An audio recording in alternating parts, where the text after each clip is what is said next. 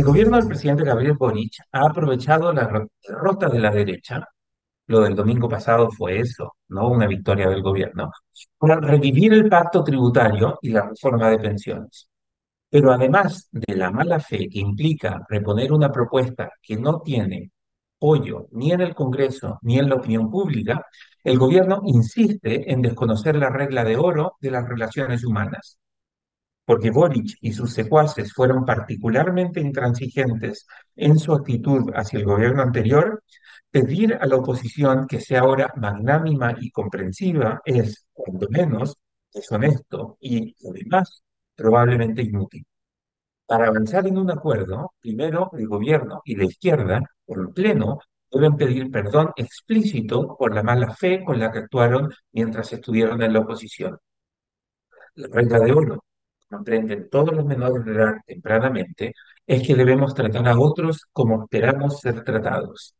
Si en el trato a los demás demostramos intransigencia, irrespeto, desdén, mala fe y deshonestidad, no podemos esperar que los demás nos entreguen un trato digno y considerado.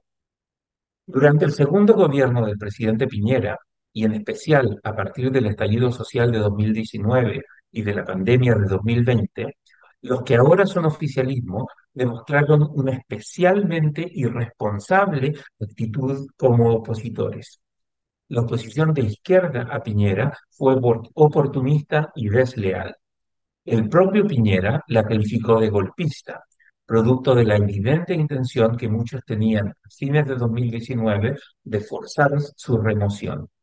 Durante ese cuatrienio, la izquierda desaprovechó múltiples instancias para demostrar amistad cívica y para dejar en claro que su compromiso estaba con el progreso del país y no con el debilitamiento del gobierno de Piñera.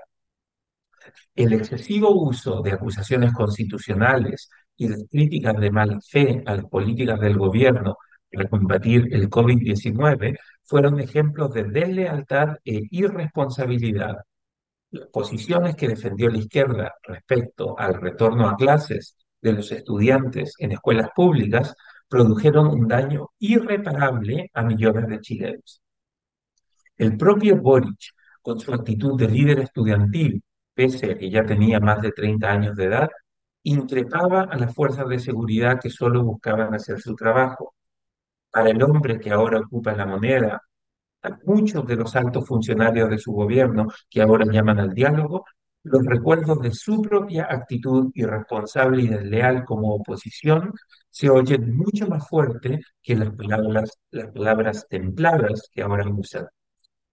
Las acusaciones contra la autoridad por supuestos centros de tortura en Plaza Baquedano muestran que los que ahora son gobierno no trepidaron en caer en lo más vil. Aunque Piñera tiene muchos defectos y su actitud alimentó el descontento popular en los meses anteriores al estallido y ayudó a que Chile tomara el equivocado camino de la refundación constitucional en las semanas posteriores, nadie puede seriamente acusar al expresidente de haber promovido o tolerado vejaciones a los derechos humanos. Si bien es legítimo y comprensible creer que Piñera fue un mal presidente, es injusto y malintencionado compararlo con la dictadura. El tanto entonces era, comillas, asesino igual que Pinochet, cierro de comillas. Ahora que el gobierno necesita de la colaboración de la oposición para responder a los urgentes problemas que enfrenta el país, la regla de oro del comportamiento humano hace difícil imaginar que haya agua en la piscina para el diálogo. Es verdad que la situación es tan apremiante que ayudaría mucho al país que la derecha actúe con un sentido de responsabilidad que la izquierda nunca demostró en el gobierno anterior. Pero a nadie se le puede pedir lo imposible. Precisamente porque la izquierda demostró mala fe cuando era oposición, la derecha debe ser cuidadosa en la forma en que negocia con el gobierno. Para construir confianzas y avanzar en solucionar los problemas que tiene el país, la oposición de derecha debe exigir que el gobierno dé garantía de su supuesta disposición a negociar. Para eso, la derecha no debiera sentarse a la mesa hasta que el gobierno haga concesiones reales que demuestren que escucha y responde a la voluntad popular. en pensiones, esa condición debe estar asociada a que la mayor parte del 6% adicional de imposiciones al sueldo formal vayan a la cuenta individual de cada trabajador. Es cierto que la negociación antes del estallido social era otra, pero todos sabemos que el país cambió y que es insensato intentar volver a lo que pasaba antes de 2019. La realidad hoy es diferente. El gobierno de izquierda debe dar prueba de buena fe en su llamado a la negociación.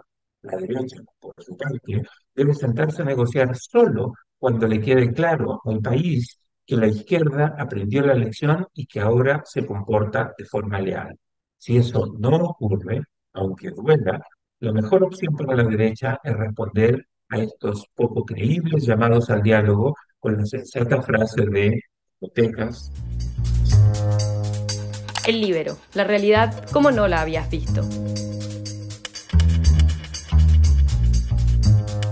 Haz que estos contenidos lleguen más lejos haciéndote miembro de la red Libero.